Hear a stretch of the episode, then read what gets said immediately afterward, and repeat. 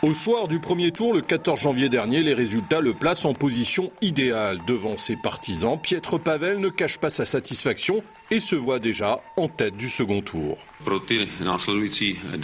L'enjeu de cette campagne sera de savoir s'il y aura du chaos dans notre pays ou le retour à l'état de droit et si nous serons un pays digne de confiance pour nos alliés.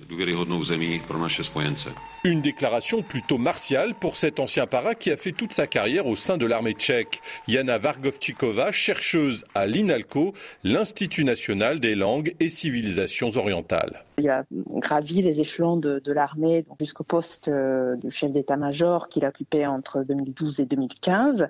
Ensuite, a été euh, proposé pour être euh, président du comité militaire de l'OTAN.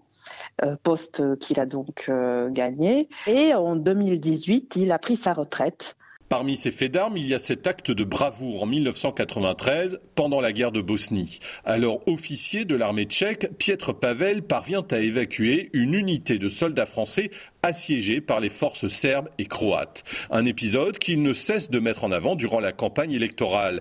Mais dans le passé du général, comme on le surnomme dans son pays, il y a aussi un épisode beaucoup moins glorieux.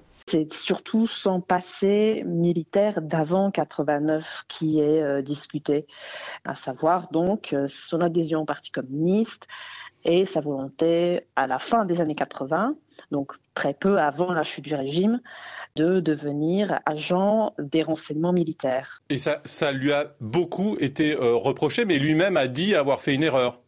Tout à fait. Or, en l'avouant assez en amont, et en s'excusant publiquement, il a réussi à euh, minimiser le poids euh, de ce facteur puisque il est de fait euh, choisi par un électorat qui historiquement a été anticommuniste. Au second tour, Pietre Pavel affrontera l'ancien Premier ministre tchèque Andrej Babiš, une personnalité controversée accusée de dérives populistes.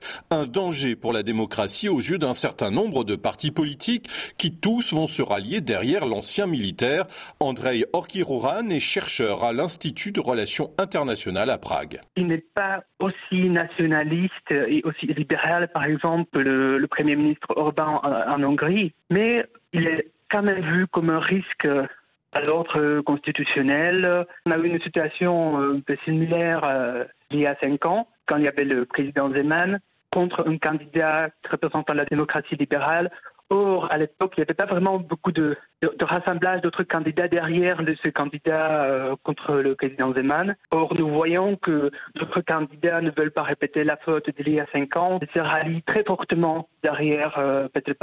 Les sondages semblent favorables à Pietre Pavel, mais son élection lors du second tour, qui aura lieu le 27 janvier prochain, est loin d'être gagné d'avance, car son adversaire, Andrei Babiš, pourrait profiter de l'inflation galopante et de la crise économique traversée par la République tchèque pour galvaniser son électorat de base, un électorat plus âgé, plus rural et plus défavorisé que celui de l'ancien militaire.